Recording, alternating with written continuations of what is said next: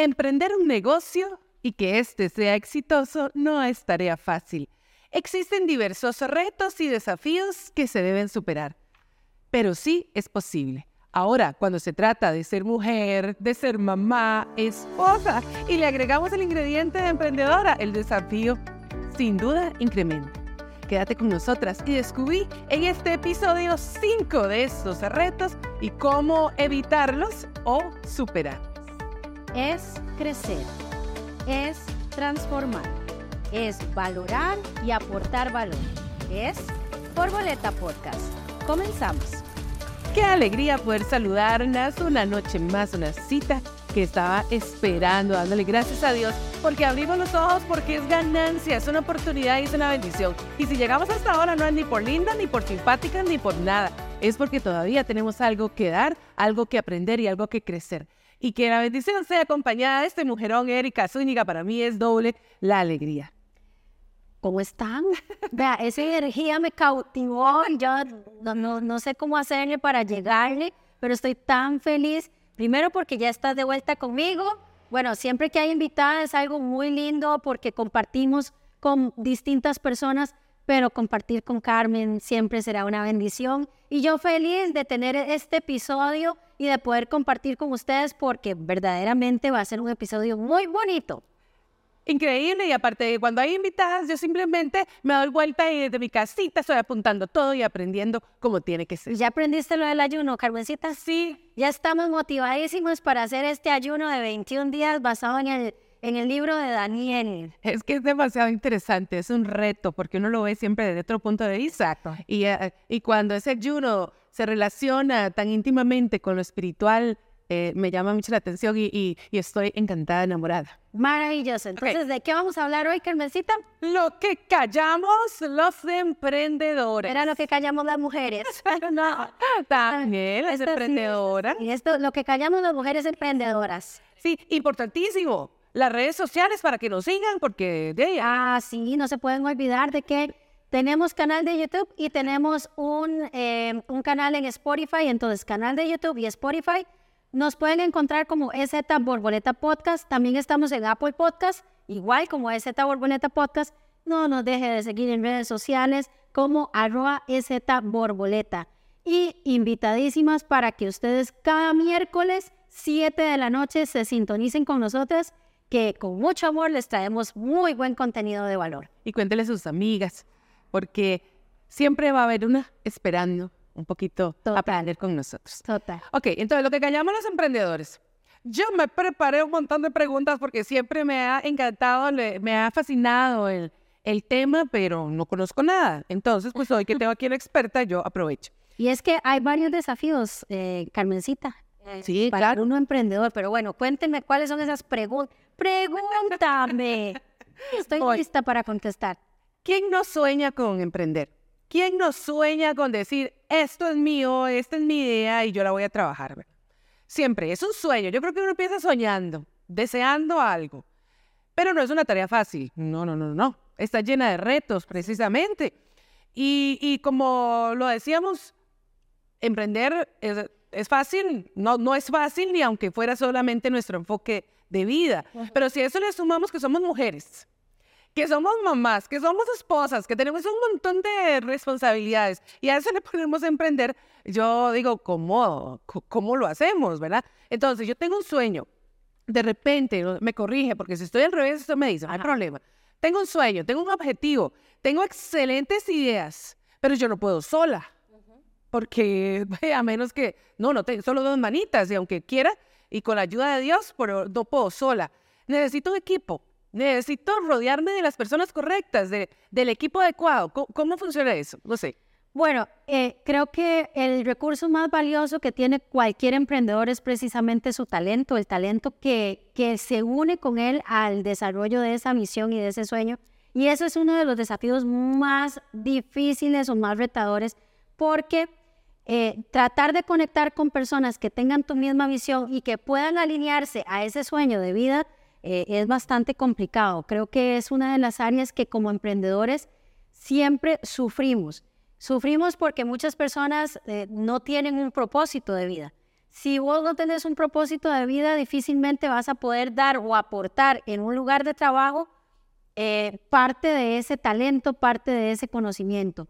Pero tiene mucho que ver también uno como empresario, cómo diseña su equipo de trabajo, qué características tiene que tener esa persona para que forme parte de tu emprendimiento y cómo lo motivas. Porque al final de cuentas, eh, las personas siempre, usted va a ver que, uno solicita personas automotivadas. Eso es, eso es el, el sueño dorado de todo emprendedor, que pueda contratar personas que se automotiven. La realidad es que eso no pasa, porque todos tenemos la necesidad de ser honrados, admirados y motivados. Entonces, eh, el hecho de tener y buscar un equipo correcto va a dar el éxito rotundo a cualquier emprendimiento. Hay un mentor que yo tengo, se llama Álvaro Luque, y él dice, contrata lento, despide rápido. Pero yo me voy a concentrar no tanto en el despido, sino en la contratación.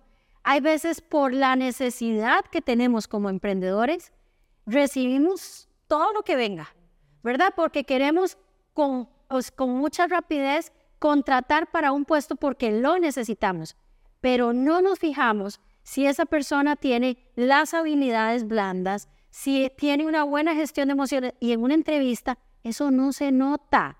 O sea, a vos te pueden decir, soy la perfección. Es más, Carmencita, usted estaba en mis procesos de selección de personal y cuando uno pregunta, ¿cuál es tu principal debilidad? ¿Qué le contestan? Yo soy muy perfeccionista. O sea, ya está quemado. Si estás viendo esto, eso está quemado. Si haces una entrevista y te dicen eso, eso ya no aplica. ¿Por qué? Porque ser perfeccionista es como decir, soy tan buena en todo, este, que quiero que todo se haga perfecto, pero a la postre eso no es verdad, porque sigue siendo una persona imperfecta.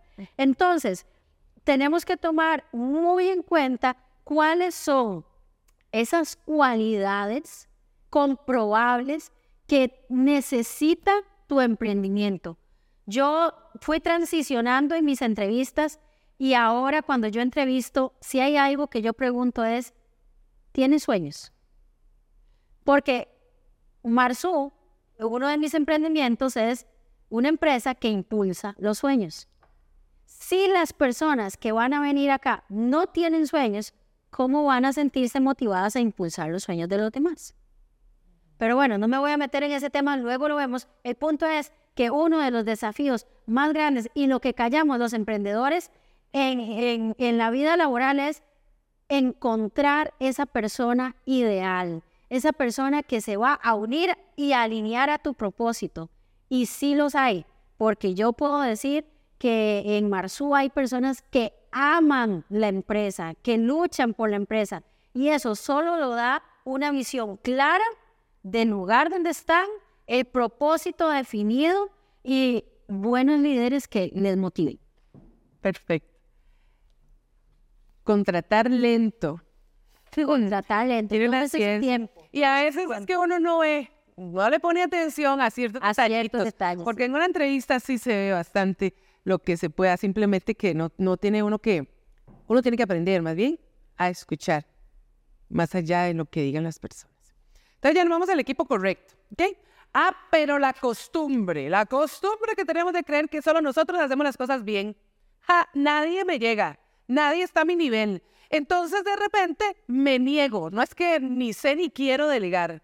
¿Cómo hago yo para poder entender que ya tengo mis ideas, mis objetivos claros, todo lo demás, pero eh, tengo un equipazo, pero no termino de confiar en ese equipo, porque Carmen es la que lo sabe hacer. ¿Cómo aprendo a delegar? Yo creo que eso es algo que toma mucho tiempo. ¿Por qué? Porque nosotros nos creemos todólogas, o sea, hacemos de todo y nadie lo puede hacer mejor que nosotras. Y bueno, eso es algo que a mí me pasó por muchos años. Em, el hecho de, creer que solo yo podía de que todas las personas eh, se iban a equivocar y eso genera un temor y una frustración sumamente grande. Es una necesidad de control. Yo creo que hay un mix de ego, de control y de una necesidad de tratar de demostrar que solo yo puedo. Pero eso genera demasiada frustración y muchísimo cansancio. El día que como emprendedora vos entendás que las personas tienen la capacidad de asumir retos y les des esa confianza, ese día vas a poder reducir tiempos, vas a poder aliviar la carga que tenés como emprendedor, vas a poder cumplir ese requerimiento de yo soy líder, yo guío a mi equipo y ese equipo es capaz y puede hacer las cosas como, como mejor eh, vos querás, ¿verdad? También eh, eso, eso te, te permite ratificar el liderazgo. Ya no eres quien hace todo, ahora haces que los demás brillen. Ahí es cuando hay una organización madura, cuando no se dependa del líder. ¿Qué pasa si el líder o el dueño no están? Se enfermó, lo tuvieron que internar o llámese, murió. O sea, va a morir ese emprendimiento. Tú debes entender que eso tiene que tener un legado a posterior. Vas a poder distribuir adecuadamente las responsabilidades. Pero ¿cómo se hace, Carmen? ¿Cómo llegas a ese nivel? Bueno, primero tenés que eliminar la barrera mental de que solo vos podés hacer las cosas. Si vos sos tan buena, entonces tener la capacidad de enseñarle a otra persona cómo hacerlo y tener la paciencia para hacerlo. Soltar eso y no solo soltarlo, sino confiar y entender que como ser humano se va a equivocar porque vos también te equivocás. Vas a poder analizar desde una perspectiva más amplia qué funciones se necesitan reforzar, porque tenés una visión periférica. No estás metida en el operativo, sino que tenés gente que te ayude. Y esa, ese, en esa fase estoy ahora. De hecho, puedo grabar este podcast porque tengo gente que está haciendo un magnífico trabajo. Y sí, hay personas que siempre pueden dar más, pero vos podés guiarlos a que den más. Viene a ser como dar un paso hacia atrás Exacto. para poder ver el panorama con más claridad. No solamente estar ahí en el centro, sino me alejo y veo cómo está funcionando. Y ve la importancia entonces de escoger un buen talento. Si tenés un buen talento, podés confiar en que ese talento haga lo que tiene que hacer. Y uno a veces es muy resistente a eso, porque uno quiere estar en todo. Pero yo te voy a decir esto hoy. Si tienes una empresa, tienes un emprendimiento, eres líder de personas, vas a demostrar y ratificar tu liderazgo el día que empiezas a delegar y a confiar en el talento que tenés. También tiene que ver, no sé, pienso una gota de humildad. Ese miedo de que me superen, de que Por se eso demasiado. Por eso es que te digo, cuando nosotros somos así y no delegamos, hay una mezcla de ego muy fuerte, de orgullo y de solo yo puedo. Nadie me quita ese lugar. Pero el liderazgo se demuestra cuando vos entregás ese conocimiento para que otros te superen. Porque si otros te superan, vos puedes estar concentrado en hacer crecer el negocio y no tanto en si, en si una solución aquí, en si otra solución allá. Eso no, o sea, no siempre eres la que puede todo. Las personas son capaces. rodeándose con las personas correctas. Ahora, voy por aquí. Ya yo tengo el panorama real de lo que tengo. ¿Qué tenemos? Tengo objetivos, hasta tengo estrategias y unos planes maravillosos de contingencia. De repente tengo todo, pero no planeo de repente la forma correcta de crecer y que ese negocio tenga un crecimiento saludable. Es normal que nosotros queramos ver que el negocio crezca. Lo que no es normal es que podamos planificar. Vean cómo se une cada desafío. Si yo tengo un buen talento y me tomo tiempo para tener un buen talento humano, contrato lento, pero contrato bien, ese talento va a poder ayudarme a mí a no tener que absorber todas las funciones yo sola. Por ende, yo voy a tener tiempo para planear cómo hacer crecer la empresa. Ahora que tengo la misión de coachar a empresarios en toda Latinoamérica, me doy cuenta del mito del emprendedor. Yo soy el que puedo hacerlo todo. Pero lo que más me he dado cuenta es el cansancio que experimentan estos emprendedores. Y verdaderamente es por falta de delegar. Entonces, por falta de delegar, no tengo tiempo para planear, pero todos queremos llegar y cumplir los objetivos. Todos queremos el crecimiento, todos queremos mejorar los ingresos de la empresa y todos queremos escalar la empresa. Pero yo tengo que entender que la empresa es un sistema que se maneja por cinco sistemas claves. El sistema de talento, el sistema financiero, el sistema de marketing, el sistema de producto y el sistema de expansión. Si yo no tengo un engranaje entre todos esos sistemas y no planeo para eso, pues entonces yo no voy a tener una empresa exitosa.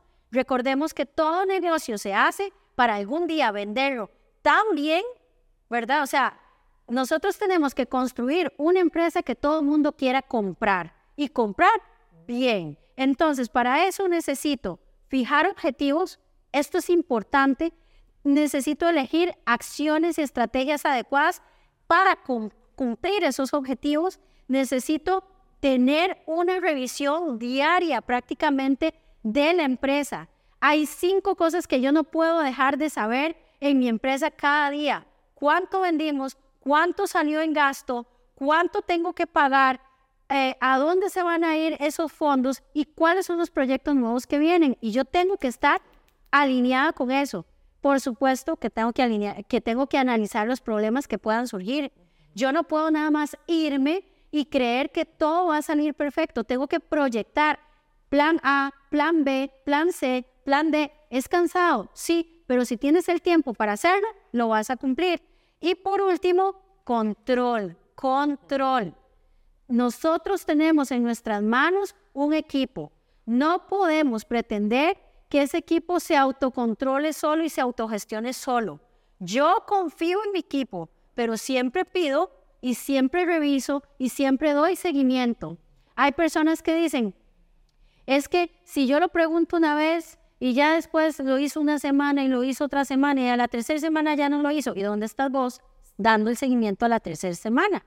Y creo que eso es uno de los fallos que tenemos como emprendedores, que hay veces no damos el seguimiento y no lo damos porque no le delegamos, porque no tenemos un equipo. O sea, va de estrés. Ay, ay, ay. Sí se puede, sí se puede. Y de repente, bueno, vamos a poner el mejor de los escenarios. Tenemos el plan, los objetivos, las estrategias.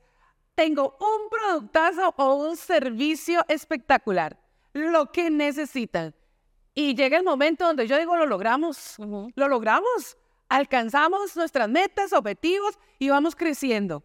Ah, pero viene algo que creo yo que es muy importante, mantenerse. Eso es todo un reto, es todo un desafío. ¿Cómo hace uno cuando hizo las cosas bien, cuando todo va y llega donde quiere? ¿Cómo se mantiene?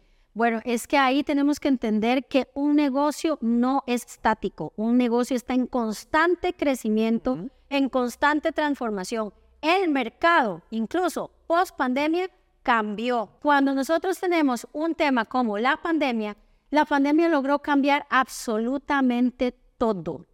Y entonces las empresas tuvimos que adaptarnos a la nueva realidad. Y ahí usted vio que nacieron muchos emprendimientos más y más y más.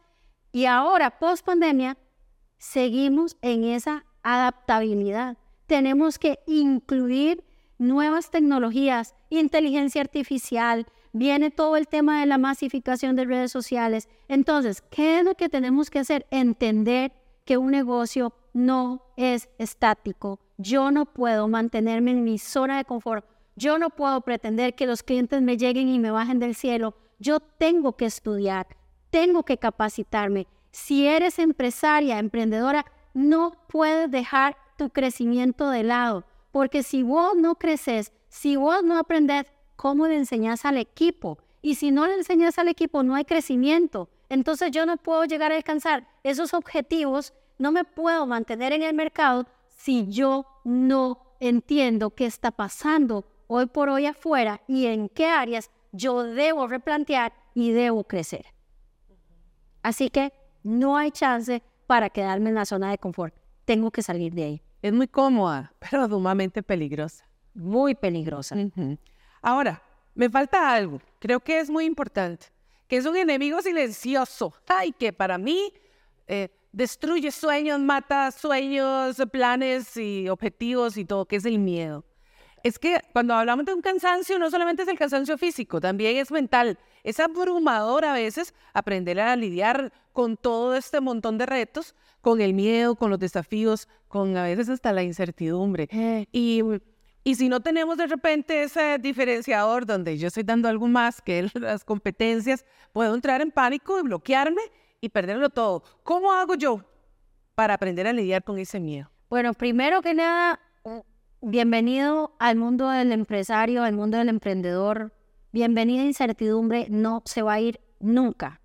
Nunca se va a ir la incertidumbre y COVID-19 nos lo enseñó, pero bueno, yo creo que si ustedes no lo habían eh, analizado bien, nos hemos graduado en incertidumbre, porque ahí no sabíamos si nos íbamos a dejar salir, si no, si cuándo abrían, si cuándo cerraban, si, o sea, eso no sabíamos inclusive si íbamos a sobrevivir. Es correcto. Entonces, el mundo empresarial requiere de que tengas una muy buena gestión de tus emociones para entender que debes vivir con la incertidumbre. Debes saber que no todo va a estar bajo tu control, perdón, y que muchas decisiones las vas a tener que tomar enfocada en esa misma incertidumbre. Porque si yo hoy tomo una decisión de traer una nueva marca o traer una línea, yo no sé qué va a pasar. Yo no sé si va a ser exitosa. Yo tengo, me voy por pura fe, pero no necesariamente el resultado va a ser genial. Entonces, ¿qué recomendaciones te doy para poder vencer esa incertidumbre? Primero, planear planear y tener distintos escenarios. Tenemos que aprender a proyectar qué pasaría si esto y esto ocurre. Y entonces te dicen, ay, es que eso me genera demasiada frustración. Lo siento, eso es lo que nos toca. Esa frustración de no saber qué va a pasar, pero si planeas, tenés al menos escenarios distintos en cómo puedes operar. Luego, tienes que creer fielmente en lo que estás haciendo. Tu propósito te va a mantener en pie aunque vengan las tormentas que vengan. Yo hoy estoy en pie al frente de estos emprendimientos, primero porque Dios me tiene en pie y segundo porque tengo un propósito muy grande, impulsar sueños. Y ahí nadie me saca. Si tienes firmemente el propósito, vas a poder manejar la incertidumbre. Tercero, Tienes que usar tecnologías que te ayuden a administrar la información. Tienes que estar al tanto de las noticias. No te puedes cerrar. Ahora, gestiona muy bien cómo recibes estas noticias y que esta incertidumbre te ayude más bien a potenciar tu negocio. Cuarto, evolucionar, innovar y progresar siempre. Por ejemplo, Carmencita, ahora en nuestro negocio ya fue lanzado una nueva identidad de Marzo, una nueva imagen y es que no nos podemos quedar con algo, o sea, tiene uno que ir avanzando. Ustedes ven marcas que lo hacen, es lo mismo que nosotros hacemos. Concentrarnos en las capacidades y estrategias de diferenciación. Las, los clientes buscan diferenciación, personalización. Yo tengo que darles eso. Y eso me ayuda a poder estar planeando e innovando, creando cosas nuevas y, por supuesto, ajustar los procesos internos. ¿Para qué? Para que todo el mundo esté alineado. Ah, eh, cuando trabajamos con empresa de productos de belleza, siempre va a haber este tema. Productos se agotan, productos no llegan, back orders ocurren. Entonces, ¿qué es lo que tenemos que hacer? Tranquilo. Si el líder está tranquilo, puede ofrecer tranquilidad a los demás. Y si el líder maneja la incertidumbre, los demás aprenden a manejarla también. Entonces, ese es mi consejito. Ahora respiremos. Espero que hayan anotado porque hoy fue pero una bomba de sabor. O sea, eh, corrección, ¿verdad? Porque después le cuento. Estoy estudiando e instruyéndome también. Muy bien. Inspiremos. Expiremos porque es demasiada información y de repente dice un momento, un momento. Yo que conozco a Erika Zúñiga, sé que eh, con esa facilidad y con toda la experiencia que tiene Suena muy fácil, pero para mí que estoy en blanco, de repente digo, ¿y ahora qué? ¿Qué? Bueno, con detalle, con papel, así como lo hice yo, hago una lista. Puedes repetir otra vez, escuchar el podcast. Claro, y entonces voy empezando, porque es como el checklist, ¿verdad? Y voy ahí marcando, y lo voy logrando, y voy buscando más información, porque sí se puede. Sí se puede. Y así como Erika nos da este testimonio espectacular, era inspirador, lo podemos lograr. Y si usted lo que está planeando es hacer arroz con leche y vender, hágalo, porque todo tiene que tener un propósito. Así es. Y una estructura. Hágalo.